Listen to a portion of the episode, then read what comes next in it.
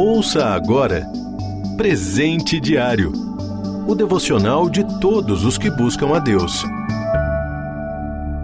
Hoje é 12 de dezembro. Título de hoje: O Final.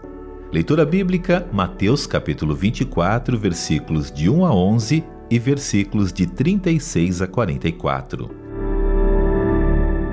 Versículo em destaque: Tenham cuidado com a maneira como vocês vivem, que não seja como insensatos, mas como sábios Efésios capítulo 5, versículo 15. Não é de hoje que surgem profetas anunciando o final dos tempos. Alguns casos chegaram a ganhar as manchetes nos jornais, como o fim do mundo esperado para dezembro de 2012, segundo previsão do calendário Maia.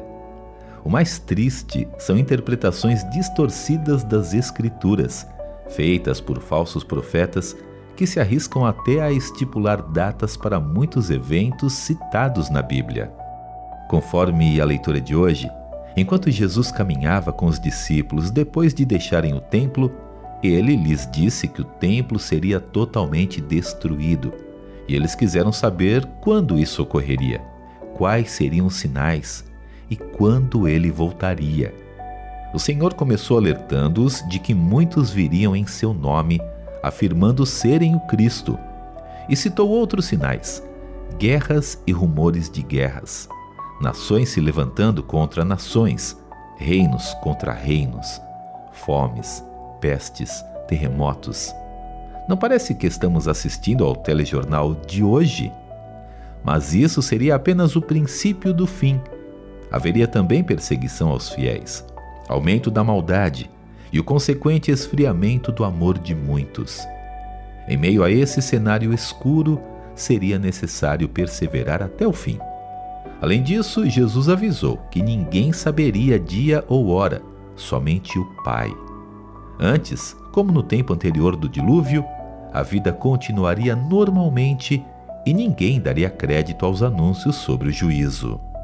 Precisamos estar preparados porque o Senhor voltará quando ninguém estiver esperando. Só o Pai sabe de tudo. Enquanto o aguardamos, devemos anunciar a primeira vinda de Jesus como Salvador.